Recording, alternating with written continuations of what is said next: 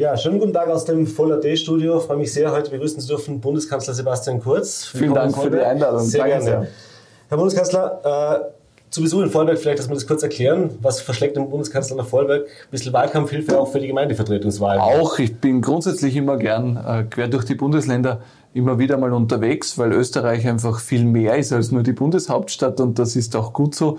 Und äh, darum versuche ich einfach regelmäßig nach Vorarlberg auch zu kommen und freue mich, wenn ich natürlich ein paar Freunde jetzt auch im Gemeinderatswahlkampf unterstützen darf. Alles klar.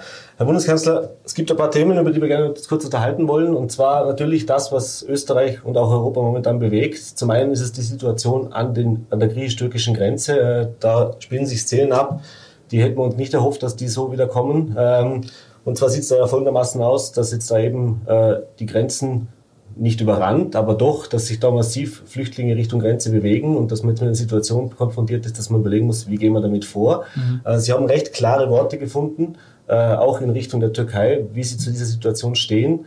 Äh, vielleicht können wir das ganz kurz, bevor wir dann in die, in die Frage gehen, wie man auch weiter damit mit umgeht, eingehen. Was ist, denn der, was ist denn der Standpunkt oder die Haltung jetzt auch von Ihnen bzw. der österreichischen Bundesregierung, für die Sie ja mhm. sprechen? Ich glaube, es ist wichtig, einmal überhaupt einzuordnen, was dort passiert, weil viele Menschen in unserem Land sehen gerade diese Bilder, sehen, wie dort Flüchtlinge unfassbares Leid erleben müssen und fragen sich natürlich zu Recht, wie kommt es dazu überhaupt? Wir hatten vor einer Woche keine humanitäre Krise in Griechenland. Wir hatten vor einer Woche keine humanitäre Krise in der Türkei und wir hatten schon gar keine humanitäre Krise an der griechisch-türkischen Grenze.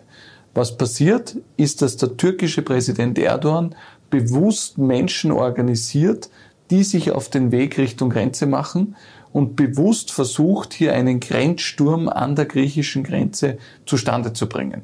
Er will Druck auf Europa machen, er will die Europäische Union erpressen und in die Knie zwingen. Und das dürfen wir uns nicht gefallen lassen. Ich verurteile zutiefst, dass der türkische Präsident diese Menschen aus Waffe einsetzt, als Druckmittel einsetzt, sie als Spielball verwendet und die Europäische Union muss jetzt geschlossen sein, muss Griechenland unterstützen und muss die Außengrenze verteidigen. Weil wenn die griechische Grenze fällt, dann kommen nicht Zehntausende Menschen, sondern dann kommen Hunderttausende.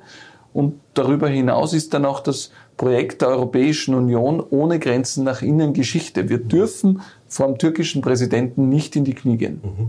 Wie einig ist denn Europa in dieser Frage tatsächlich? Wenn man jetzt so hört, die Aussagen verschiedener Politiker, ich habe mir da gestern ein bisschen schlau gemacht, da, da gibt es zum Beispiel den deutschen Innenminister Seehofer, äh, da gibt es einen Herrn Fasselbaum aus Luxemburg, äh, die sagen, ja, man sollte überlegen, ob er da nicht Kinder und Frauen jetzt übernimmt. 5000 war die Zahl, die da genannt worden ist. Sie haben ja klar gesagt, äh, für Österreich kommt nicht in Frage, weitere Flüchtlinge aufzunehmen. Ja. Also Gott sei Dank ist die Europäische Union in der Frage eigentlich sehr einig. Es haben viele aus der Krise 2015 gelernt und machen nicht denselben Fehler wie damals die Menschen einfach weiter zu winken nach Mitteleuropa. Sie haben vollkommen recht, einige diskutieren jetzt schon wieder über die Frage, äh, soll man 5000 Menschen in Deutschland aufnehmen oder nicht. Nur das ist ja nicht die Frage die Situation an der griechisch-türkischen Grenze, die wird ja nicht dadurch gelöst, ob Deutschland 5000, 10.000 oder 15.000 Menschen aufnimmt, sondern die Frage ist, wie gehen wir damit um, wenn die Türkei versucht, die Außengrenze der Europäischen Union zu durchbrechen. Wie gehen wir damit um, wenn die Türkei versucht, Menschen und ihr Schicksal auszunutzen, um Druck auf Europa zu machen? Und das ist die entscheidende Frage. Und da kann es nur eine Antwort geben, nämlich volle Unterstützung für Griechenland, Schutz der griechischen und somit der europäischen Außengrenze. Und ich bin froh, dass die Kommissionspräsidentin Ursula von der Leyen sich auch klar hinter Griechenland gestellt hat. Griechenland wird jetzt finanziell unterstützt, wird mit Frontex-Polizisten unterstützt, wird mit Ausrüstung unterstützt. Auch wir helfen bilateral als Republik Österreich, damit diese Grenze gesichert wird. Mhm. Jetzt äh, die erste Frage zu, diesen, zu der Antwort ist, äh, wie soll denn jetzt die Europäische Union mit dem, der Türkei und mit Erdogan umgehen? Also dass man muss darauf reagieren, sagen Sie, aber wie soll man denn reagieren? Jetzt hat man in den vergangenen Jahren diesen sogenannten Flüchtlingsdeal eingefädelt, äh, da ist Geld geflossen, zwar nicht alles, was, was äh, die gesamte Summe, aber doch ein großer Teil. Äh, es gab immer wieder Vorfälle, dass der türkische äh, Präsident gesagt hat oder gedroht hat, diesen Deal platzen zu mhm. lassen. Äh, jetzt ist offensichtlich ein Punkt erreicht worden, dass die Drohungen auch zumindest bis zu einem gewissen Teil wahrgemacht hat. Äh, es gibt zum Beispiel auch aus Deutschland schon Forderungen, wieder einmal zu sagen, man muss jetzt auch die Beitrittsverhandlungen endlich abbrechen. Mhm. Äh, wie soll denn Europa jetzt reagieren und wie kann es vor allem auch reagieren? Es ist wie im realen Leben auch, wenn man sich erpressbar macht, wenn man erpressbar ist und wenn man sich erpressen lässt, dann hat man schon verloren. Und insofern plädiere ich sehr stark dafür, dass wir diesen Fehler nicht machen. Es gibt einen Flüchtlingsdeal mit der Türkei. Die Türkei erhält Milliarden von der Europäischen Union für die Unterbringung der Flüchtlinge. Das ist auch in Ordnung. Und wenn sie dieses Geld weiter behalten will, dann muss sie auch ihren Teil des Deals einhalten. Wenn das nicht stattfindet, dann hat Europa viele Möglichkeiten, wirtschaftlich und in anderen Bereichen Druck auf die Türkei zu machen. Wir dürfen uns als eine der größten Volkswirtschaften der Welt als Europäische Union nicht jetzt in die Knie zwingen lassen und schwächer dastehen, als wir eigentlich sind. Zu sagen wirtschaftliche Möglichkeiten heißt das auch Sanktionen?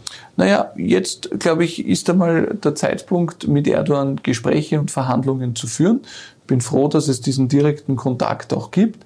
Ähm, und einfach hier ganz klar Stärke zu zeigen. Zu zeigen, dass wir als Europäische Union geschlossen sind, dass wir die Grenze verteidigen und dass wir bereit sind, auf diesen Druck auch mit Gegendruck zu reagieren. Ich glaube nicht, dass Präsident Erdogan langfristig an dieser Auseinandersetzung äh, Freude haben kann. Mhm.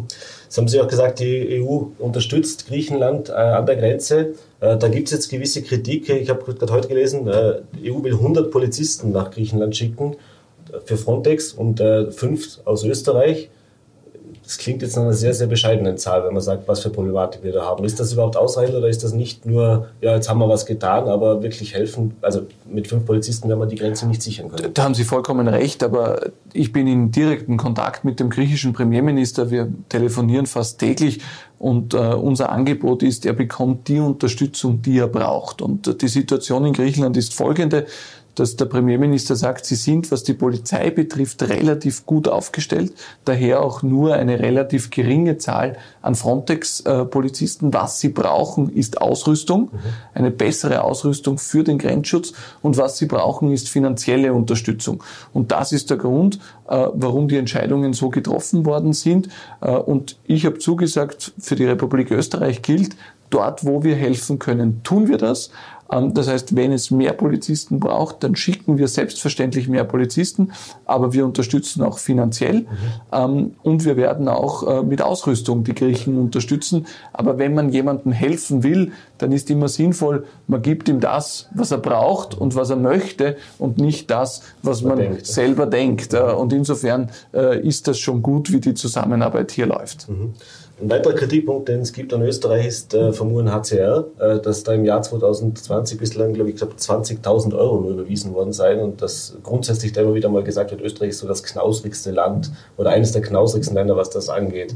Äh, hat man sich damit nicht auch in eine gewisse Position gebracht, zum sagen, nachdem man dort gespart hat und die Situation natürlich dann vor Ort in den Flüchtlingslagern, die ja mit diesem Geld auch äh, finanziert werden, das Problem auch ein bisschen, äh, sage ich jetzt mal, hausgemacht ist? Nein, das ist einfach eine vollkommen äh, falsche Darstellung und ich kenne diese Spiele ja schon lang, äh, sich irgendein Programm rauszusuchen und dann zu sagen, in dieses Programm sind nur 20.000 Euro äh, geflossen. Ähm, das ist einfach eine, eine falsche Form der Darstellung. Österreich hat über 100 Millionen in den letzten Jahren in Syrien und in die Region investiert. Die Europäische Union, und da sind wir Nettozahler, ist der größte Geber von Entwicklungszusammenarbeit. Wir haben allein diese Woche, diesen Mittwoch alleine drei Millionen an einem Tag entschieden als Hilfe aus Österreich direkt für Syrien und die betroffenen Gebiete. Also wir leisten als Republik Österreich in Summe Entwicklungszusammenarbeit und äh, Auslandskatastrophenfonds in Summe mehr als eine Milliarde pro Jahr. Also jetzt irgendein Projekt herauszugreifen, und das ist gar kein Vorwurf auf Sie, als Sie, weil das machen ja nicht Sie, sondern das wird ja immer wieder in den Medien versucht so darzustellen. Das halte ich einfach so wie, äh, also das halte ich einfach für unredlich. Schauen wir uns die Summe an, die wir investieren, deutlich über eine Milliarde. Da können wir uns wirklich sehen lassen mit unserem Beitrag. Ich halte das auch für richtig. Wir sind ein wohlhabendes Land. Wir sollen den Ärmsten der Armen helfen. Und es gibt unzählige Projekte. UNHCR ist eins, das Internationale Rote Kreuz und viele andere gibt es auch noch. Und die Summe zählt und nicht wie viel in jedem einzelnen Projekt. Mhm. Jetzt, Sie haben eine relativ sehr klare Haltung. Sie bringen sie auch äh, sehr klar herüber. Äh, die Frage ist nur, wie sieht es denn, also Sie sprechen als Bundeskanzler natürlich für die Republik, allerdings gibt es in der Bundesregierung äh, und auch beim Bundespräsidenten da andere Meinungen. Sprich, also der, Ihr Vizekanzler hat sich äh, geäußert, gerade was die Aufnahme jetzt von, von Kindern und Frauen mhm. angeht. Äh, die Frau Sadic, die Justizministerin, hat sich geäußert dazu, hat auch das befürwortet. Auch der Bundespräsident hat das befürwortet. Äh, fühlt man sich da ein bisschen, ja, wie soll ich das sagen, würde man sich da mehr Rückhalt erwarten, dass man da mit einer Stimme spricht? Nein, oder, oder das, wie sind auch das Verhältnis jetzt in dieser Situation? Das ist in Ordnung und das ist ja auch keine Überraschung. Wir haben ja mit den Grünen sehr ausgiebig diese Regierungsverhandlungen bestritten und wir wissen, dass wir da einfach zwei unterschiedliche Meinungen haben. Wir haben uns mit unserer Migrationspolitik durchgesetzt. Die Grünen respektieren das auch. Und insofern ist unsere Linie auch die Linie der Bundesregierung. Dass die Grünen, wären sie allein auf der Welt, das anders entscheiden würden, das ist äh, in Ordnung. Ähm, aber entscheidend ist ja für mich, äh, wie ist die Haltung Österreichs, wie ist die Haltung der Regierung. Und die ist klar, wir nehmen nicht freiwillig noch zusätzlich mehr Menschen auf, weil Österreich schon extrem viel geleistet hat. Österreich hat in den letzten fünf Jahren über 200.000 Menschen aufgenommen. Das ist mehr als fast alle anderen Länder dieser Welt. Das ist mehr als fast alle anderen Länder in der Europäischen Union. Und daher kann ich nur sagen, bitte integrieren wir mal die, die jetzt schon hier sind. Das wird uns noch Jahrzehnte beschäftigen und äh, reden wir nicht darüber, wie wir noch zusätzlich freiwillig mehr Menschen aufnehmen könnten, wenn es ohnehin schon genug in Österreich zu tun gibt. Wir haben derzeit 30.000 arbeitslose Asylberechtigte. Die müssen wir doch bitte mal in den Arbeitsmarkt bringen, bevor wir darüber nachdenken, freiwillig noch mehr Menschen aufzunehmen. Und ein Punkt ist mir noch wichtig, weil ich in den letzten Tagen immer höre, Frauen und Kinder aufnehmen. Ähm, das wird so dahingesagt. Die rechtlichen Regelungen sind ganz einfach. Man kann gar nicht nur Frauen und Kinder aufnehmen, sondern die Menschen haben ein Menschenrecht auf Familienleben. Das heißt, die Väter, die Brüder, die kommen natürlich alle mit. Äh, und insofern äh, ist das auch eine etwas unehrliche Debatte. Mhm. Lassen Sie uns noch ganz kurz auf das zweite Thema eingehen, dass Österreich natürlich, oder auch nicht Europa, die Welt, eigentlich die ganze Welt, aber auch Österreich beschäftigt, ist das Thema Coronavirus. Äh, da hat sich jetzt in den letzten eineinhalb Wochen einiges getan. Also bis dato war es ja so, dass man da mehr Vorsichtsmaßnahmen bedacht war. Jetzt ist es so, dass wir tatsächlich auch Ausbrüche haben in Österreich, in verschiedenen Bundesländern. Die Zahlen steigen. Gerade heute ist über Katwan jetzt auch eine Katastrophenwarnung sozusagen rausgegangen. Äh, wie dramatisch ist denn die Situation? Ja, die Situation ist schon ernst, weil ähm, wir ja nicht nur die Ausbreitung des Coronavirus gerade erleben, sondern auch gleichzeitig eine Grippewelle haben. Und gerade, dass beides zusammenfällt, äh, ist natürlich eine Herausforderung auch für die Kapazitäten.